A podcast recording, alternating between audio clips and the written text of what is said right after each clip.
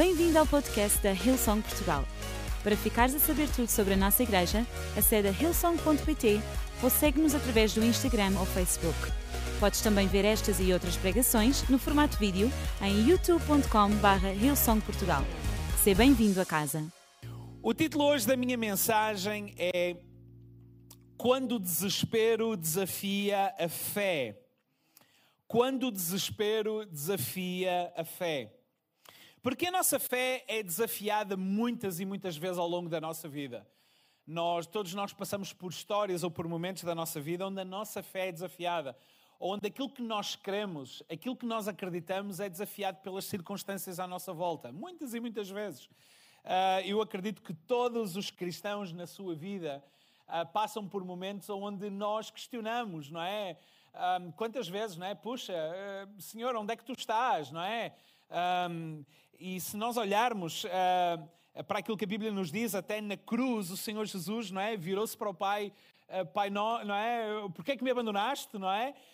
Um, quantas e quantas vezes nós questionamos certas coisas na nossa fé? Porque há momentos na nossa vida em que a nossa fé é realmente desafiada. E eu quero dizer que quando são situações de desespero, então sim, nós vamos ver que tipo de fé é que nós construímos ao longo do tempo? Em que tipo de fé, qual é a, a estrutura da fabric, não é? eu sei a palavra em inglês e não sei em português. Isto acontece tantas vezes comigo. O tecido, não é? De que é que é feita? Qual é o ADN da nossa fé? Não é? Qual, quão profunda é a nossa fé? E hoje eu quero ler eh, com vocês a história um, que é uma história intercalada de dois personagens diferentes que têm um encontro incrível com Jesus. É uma história daquelas surreais, aliás, como muitas outras que Jesus tem, não é? E, e que são histórias de duas pessoas que têm a sua fé desafiada. E, e eu quero já chegar já no conclusão da pregação é de que quando nós temos a nossa fé desafiada e cremos que Jesus é a solução para aquilo que nos desafia e nele colocamos a nossa confiança, nós vamos ver que a nossa fé não é desperdiçada de maneira nenhuma e Deus vai recompensar e Deus vai fazer como o Daniel Arce estava a falar, nós vamos ver o sobrenatural de Deus sobre a nossa vida. E eu creio nisso de todo o meu coração. E porque creio que a palavra de Deus é para nós todos hoje, que tal nós agradecermos por aquilo que Deus já quer falar ao nosso coração? E eu quero desafiar-te simbolicamente a fazer junto comigo colocares uma das tuas mãos sobre o teu coração e repetires esta oração que eu vou fazer e dizes: Obrigado, Jesus, porque aquilo que tu tens para mim hoje, eu não quero desperdiçar, eu quero ouvir e aplicar à minha vida. Muito obrigado pela tua palavra nesta manhã, em nome de Jesus. Amém. Amém. Amém. Quando o desespero desafia a fé. E eu quero ler com vocês em Lucas capítulo 8, a partir do verso 40. E eu quero também dizer-te para tu não fechares a tua Bíblia, porque hoje a minha pregação vai ser muito diferente. Na semana passada eu preguei aqui na reunião das 11h30 e disse que todas as boas pregações têm uh, três pontos. E a minha pregação hoje não tem nenhum. Ok? Good job, não é? Então eu estou a contrariar tudo aquilo que eu acredito, que eu aprendi na, no seminário, na escola bíblica.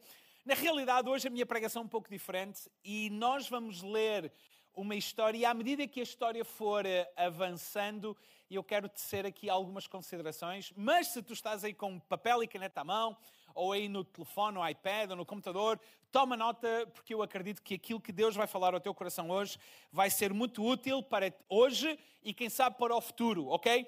Lucas capítulo 8, a partir do versículo 40, diz-nos assim uma história muito interessante, que quando Jesus voltou, numa outra missão que ele foi de barco para um, uma outra margem, para expulsar demónios da, da, eh, da, vida de um homem, de um, eh, um apenas, o, o homem de, de, dos Gadarenos, né, da terra de Genezaré, e depois volta à, à, sua origem. É interessante pensar, e agora isto já não faz parte da pregação, mas é interessante que Jesus faz uma viagem incrível para o outro lado de um mar, apenas por causa de uma pessoa. E deixa-me dizer-te uma coisa: ele viria à terra novamente para morrer por ti, se fosse apenas só por ti, apenas só por um. Ele, ele ama o ser humano de tal maneira que, ainda que fosse apenas por um, ele faria e pagaria o preço. E foi isso que ele fez lá na cruz. Então, quando Jesus voltou, a multidão o recebeu, pois todos o estavam esperando. Ora, um homem chamado Jairo, chefe da sinagoga, chegou e prostrou-se aos pés de Jesus, rogando-lhe que entrasse em sua casa, porque tinha uma filha única de quase 12 anos que estava à morte. E indo ele, apertava-o a multidão. Uh, não, não, fechem a Bíblia, nós já vamos continuar a, a, a ler. E deixem-me só tecer aqui algumas considerações. Este homem chamado Jairo, e é interessante que Jairo é chefe da sinagoga, okay? é um dos principais religiosos da cidade, e tem o nome Jairo, e a palavra Jairo significa Deus dará luz. Deus vai dar luz. E é interessante pensar nisso, que sobre a vida deste homem está um nome, não é? Que o faz lembrar sempre que, apesar dos momentos que possam ser momentos de escuridão na vida, e todos nós passamos por esses momentos confusos e às vezes não saber o que fazer, Deus vai trazer luz. E eu acredito que todos nós temos na nossa vida, eh, pode não ser o nome Jairo, mas temos em nós coisas que nos fazem lembrar constantemente que Deus vai trazer luz, Deus vai lançar luz sobre a nossa vida. Eu acredito nisso. Que momentos da nossa vida nós precisamos ser relembrados que há um pouco de Jairo em nós Pode não ser no nosso nome, mas alguma coisa está aqui que nos faz lembrar sempre que, independentemente da escuridão à minha volta, Deus vai lançar luz. A filha de Jairo está doente e ela é uma adolescente, ela tem quase 12 anos. O versículo 43 diz assim: que uma certa mulher que tinha um fluxo de sangue havia 12 anos. A filha de Jairo tem 12 anos e esta mulher está doente há 12 anos. Talvez a doença desta mulher manifesta-se, quem sabe, uh, no mesmo momento que aquela menina vem à luz. Que a alegria de uns passa a ser o desespero de outros. E isso é tão natural na vida. Nós às vezes celebramos grandes bênçãos que Deus nos dá para percebermos que há pessoas à nossa volta que naquele momento que nós somos abençoados por Deus, são pessoas que agora estão a lidar numa, numa, numa fase de perda, numa situação difícil. Ok? E há pessoas à nossa volta, ou às vezes até o contrário, ok? E esta mulher gasta com os médicos todos os seus haveres por, e por nenhum pudera ser curada. Ou seja, esta é uma história agora que esta trama complica. Se nós lermos a história toda, nós vamos ver que Jesus atrasa-se na ida para a casa de Jairo porque agora há uma mulher ali com ele. Então já não é mais uma situação que Jesus está a lidar com uma pessoa, Jesus está a lidar agora com duas, com duas situações diferentes, ok? E esta multidão traz eh, Jesus compactado, Jesus fica ali preso no trânsito, na confusão aí da segunda circular lá desta da cidade de Jairo, ok? Jesus está preso no meio da multidão, no meio do trânsito ali, e é uma e esta é uma história muito interessante porque a Bíblia vai nos dizer que se nós olharmos para os olhos da lei, esta mulher não podia estar ali. A Bíblia diz-nos que na lei de Moisés, uma mulher com um fluxo de sangue contínuo tinha que esperar o término da sua menstruação ou, no caso de uma menstruação de, não é, um problema clínico, já deveria obrigatoriamente estar em casa. E quando vem ter com Jesus, nós vamos ver que é uma história interessante. Que ela, de uma forma sorrateira, vem no meio da multidão, chega por trás, Jesus toca na orla do vestido de Jesus, ela é curada na hora, o Senhor Jesus interrompe a multidão, tem uma discussão com os discípulos, porque os discípulos disseram, mas qualquer um te podia tocar. E Jesus diz: Não, não, não, não, ninguém me tocou assim de uma maneira qualquer, porque houve uma pessoa que me tocou de uma maneira diferente, porque de mim saiu poderes de alguma coisa saiu de mim para abençoar a vida de alguém. Jesus tem um encontro com aquela mulher. E é interessante que Jesus não vai dizer àquela mulher: Olha, tu não deverias estar aqui, porque a lei diz que tu tinhas que estar em casa, então devolve a bênção. Ok? É interessante que Jesus engole tantas e tantas vezes a lei escrita pelos homens, que era a interpretação dos homens daquilo que Deus tinha dado a Moisés, engole aquilo, deixa aquilo de lado, porque mais importante do que a letra escrita por interpretação de homens era o valor da vida das pessoas. Ok? Mas naquela conversa, nós vemos que alguém chega, versículo 49 nos diz, e chega um dos principais da cidade, da sinagoga, e diz a Jairo: Olha, a tua filha morreu, acabou de morrer. Por isso, não incomodes mais o Mestre, não incomodes mais Jesus. E é interessante como eu não estou a chamar este homem mensageiro da morte, porque ele traz notícias trágicas, mas nós tantas vezes somos rodeados de pessoas que são autênticos mensageiros de morte. Tudo aquilo que elas falam é tristeza, não é? Os morais de, de, não é? das redes sociais dessa pessoa, se a gente espremer, pinga sangue, não é? É, é horrível, é, porque são arautos sempre de más notícias, de conspirações. E sabem uma coisa? Nós devemos, às vezes, nos abstrair disto. Porque quanto mais nós tocamos nisto, mais contaminados ficamos com isto. E nós precisamos estar rodeados de pessoas que sejam arautos de esperança, que tenham os olhos fixos em Jesus e que eh, brilhe luz na nossa vida e não imergir a nossa vida em novas trevas. E este homem chega com aquilo que é o limite humano. Acabou. Não há mais solução. Porque para a morte, nós, humanamente falando, não temos mais solução.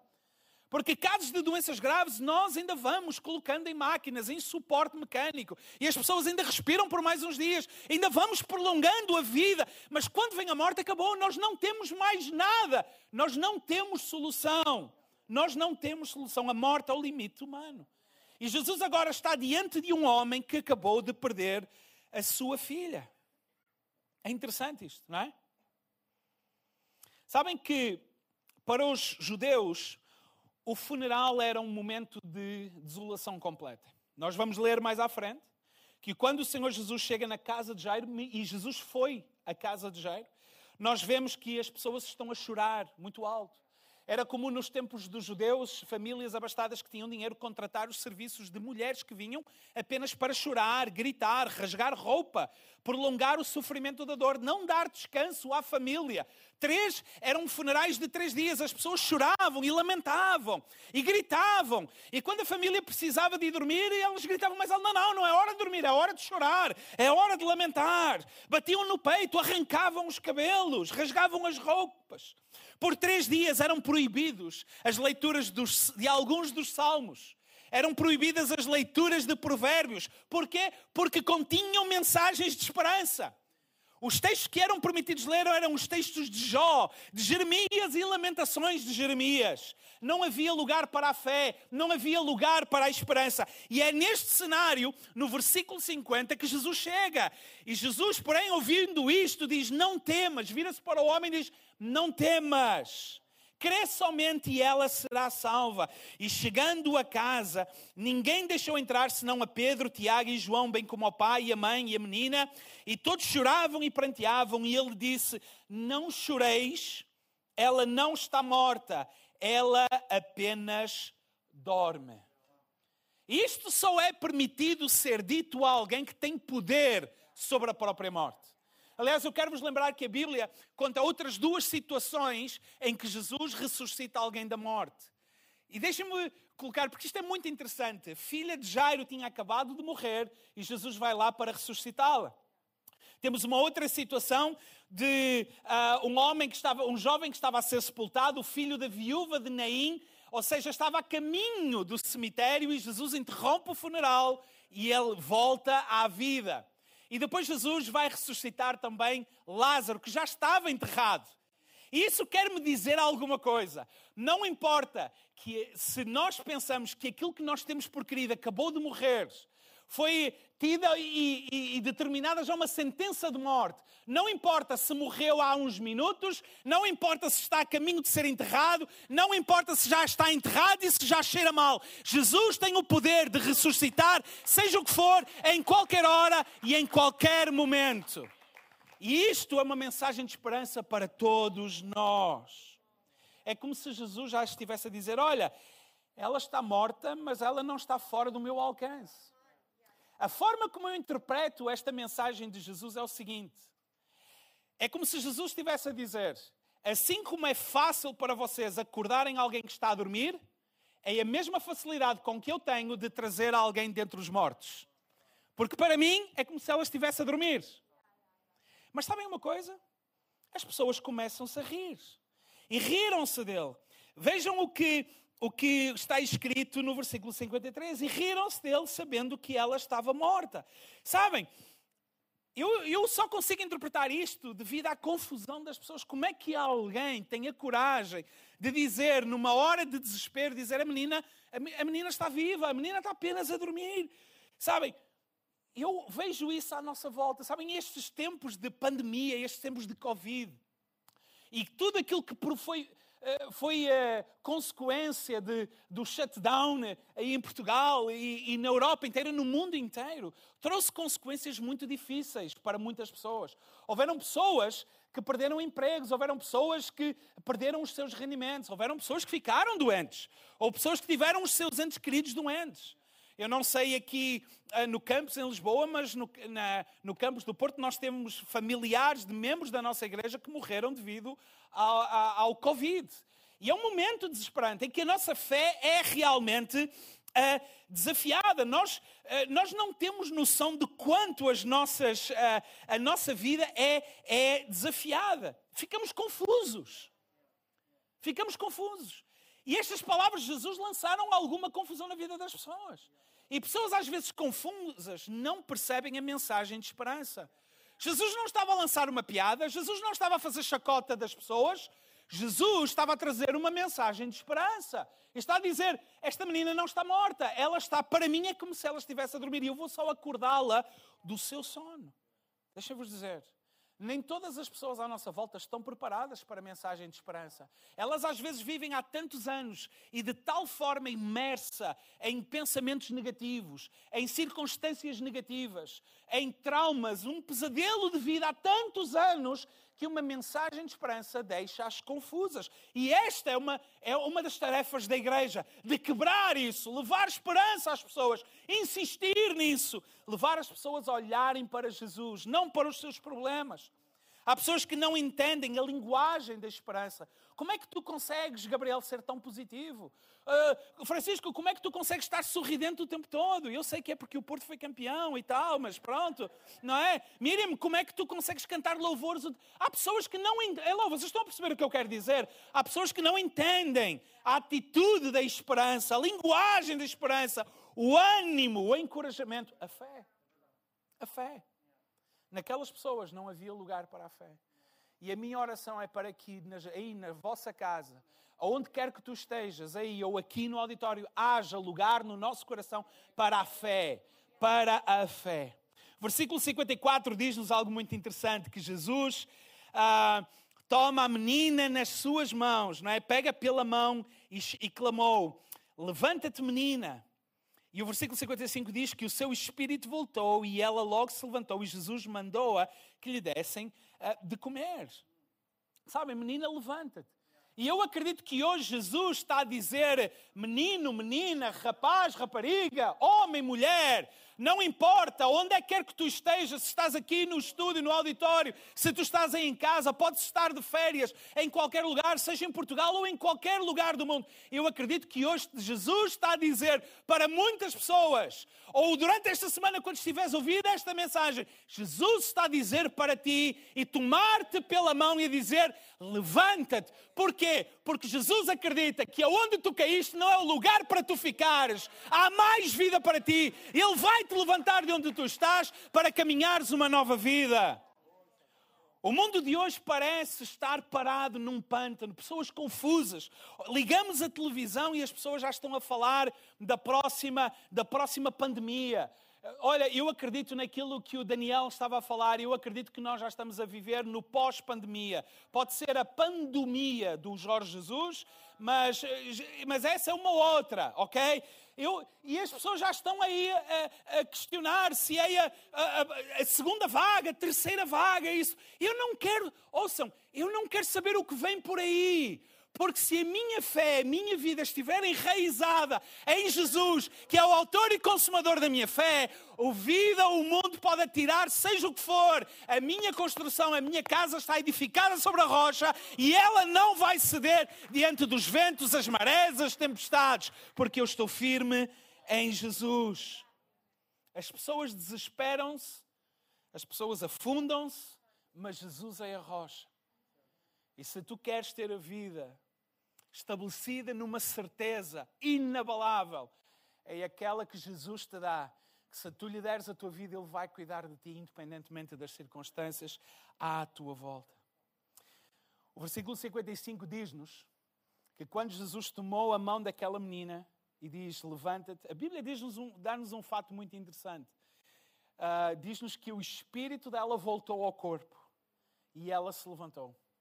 Isso dá-nos o, o ensino, a Bíblia ensina-nos que há uma diferença entre o nosso corpo biológico, que é perecível, tem um tempo de vida, não é? Eh, vivemos aqui uns anos e depois vai ser comido pelos bichinhos, não é? A não ser que os bichinhos sejam vegetarianos, ok?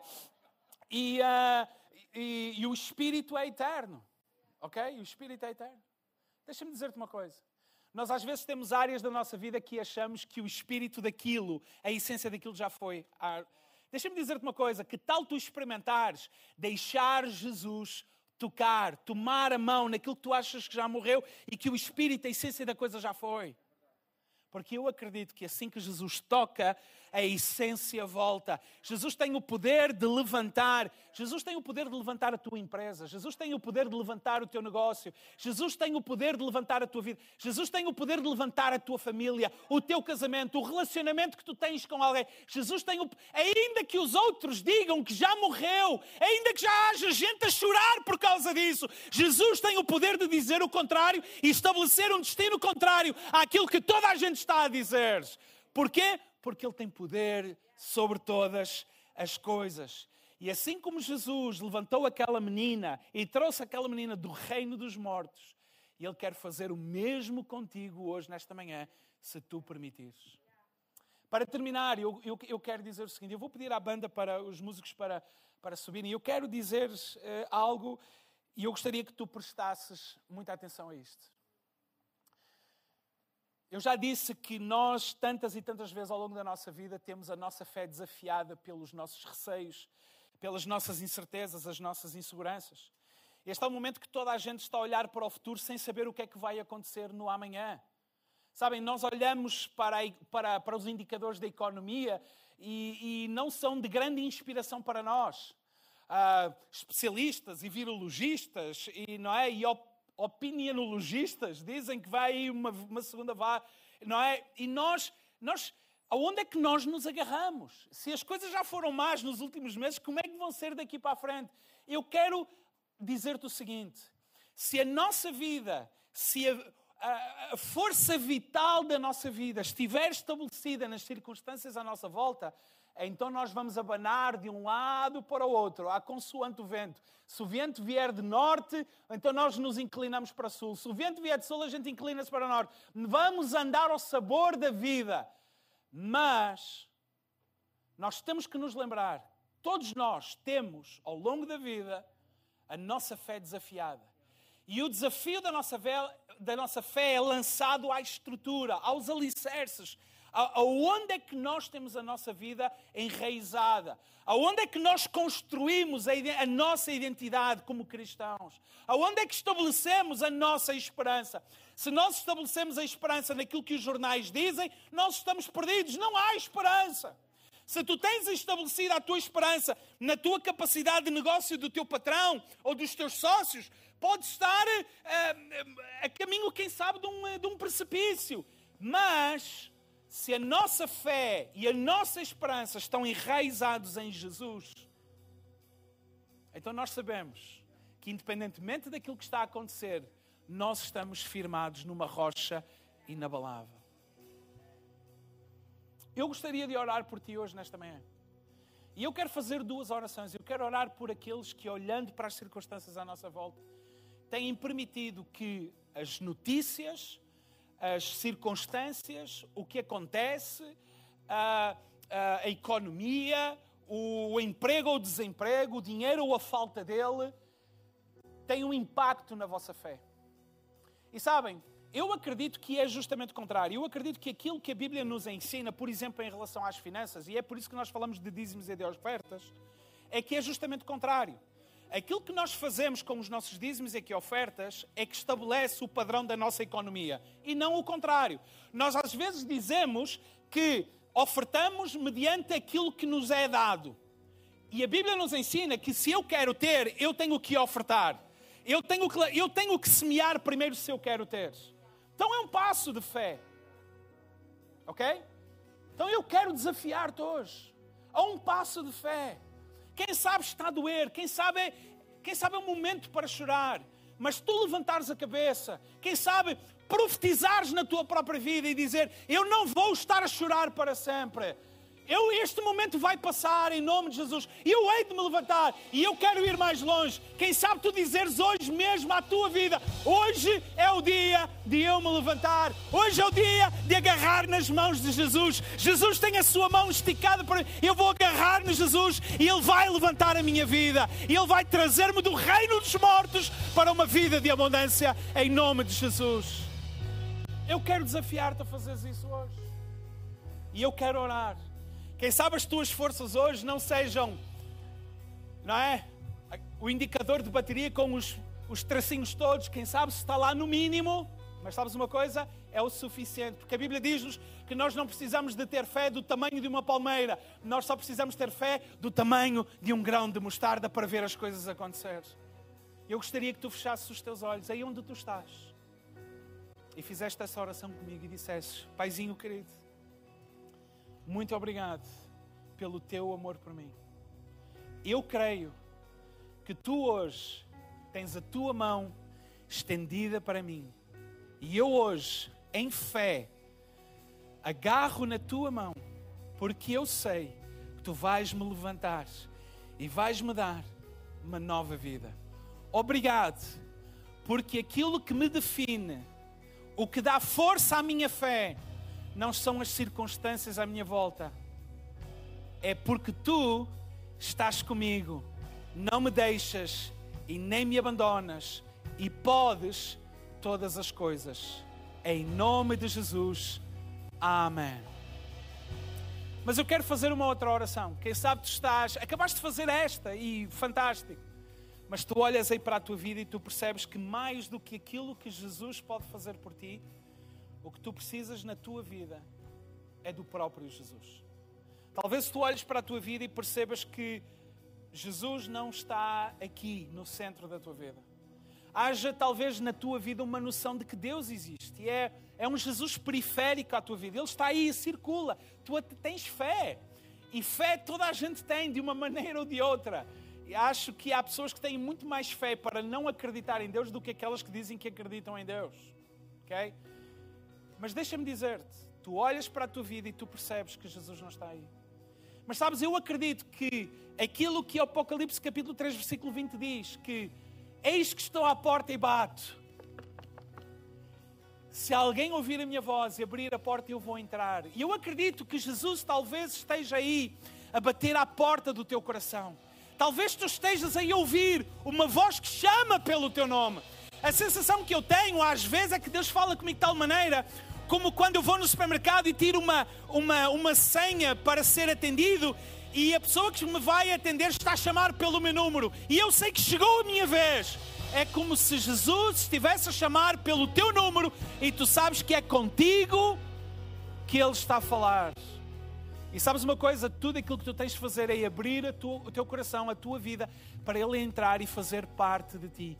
Porque há uma grande diferença dizermos que queremos em Deus e Ele Deus, Jesus, Deus, viver na, nosso, na nossa vida, no nosso coração. A Bíblia diz-nos se com o coração crermos e com a boca confessarmos que Jesus é o Senhor, Ele vai entrar e vai ser o nosso Senhor e o nosso Salvador. E a Bíblia diz que seremos salvos. Se tu queres fazer esta oração comigo, aí onde tu estás, e não importa, Olha, deixa-me dizer-te, não importa onde tu estás, se há pessoas à tua volta que estão a olhar para ti, porque esta é a decisão mais importante da tua vida, esquece o que está a acontecer à tua volta, fecha os teus olhos, repete esta oração que eu vou fazer e diz assim comigo: Obrigado, Jesus, pelo teu amor por mim. Hoje eu ouço a tua voz, eu faço a minha escolha, eu tomo a minha decisão de abrir a minha vida, o meu coração, para tu vires até mim e seres o meu Senhor, o meu Salvador, porque a partir de hoje eu sou teu e tu és meu para sempre. Em nome de Jesus eu oro. Amém. Amém. Olha, uma grande salva de palmas para ti. porque acabaste de fazer a decisão, tomar a decisão mais importante da tua vida. E se o fizeste, dá-me só aqui agora 10 segundos. Se o fizeste, aí mesmo onde tu estás, a assistir talvez no Instagram, talvez no, eh, no YouTube ou na, no Facebook, não importa ou por onde é que estás a atender. Olha, faz-nos um sinal, faz um emoji assim com a tua mão, ou então escreve: Eu tomei a decisão por Jesus. Podes fazer isso também no nosso site, ilsong.pt/barra Jesus e conta-nos a tua história. E diz-nos que tu tomaste esta decisão, sabes porquê? Porque a nossa equipa de voluntários, que é uma equipa incrível, vai entrar em contato contigo para te ajudar nesta nova caminhada, nestes primeiros passos da tua fé. E eu quero que tu saibas que tu tens uma família, tu tens uma casa, a Ilção Portugal está de braços abertos para ti, onde quer que tu estejas, e já a partir do dia 6 de setembro, em todas as nossas localizações, de norte a sul de Portugal, tu és muito bem-vindo nas nossas reuniões para celebrar a este Jesus junto conosco. Que Deus te abençoe e te dê uma semana muito abençoada. Amém. Esperamos que a mensagem de hoje te tenha inspirado e encorajado. Se tomaste a decisão de seguir Jesus pela primeira vez, acede a hillsong.pt Jesus para dar o teu próximo passo. Relembramos que podes seguir-nos no Facebook e Instagram para saber tudo o que se passa na vida da nossa igreja. O melhor ainda está por vir.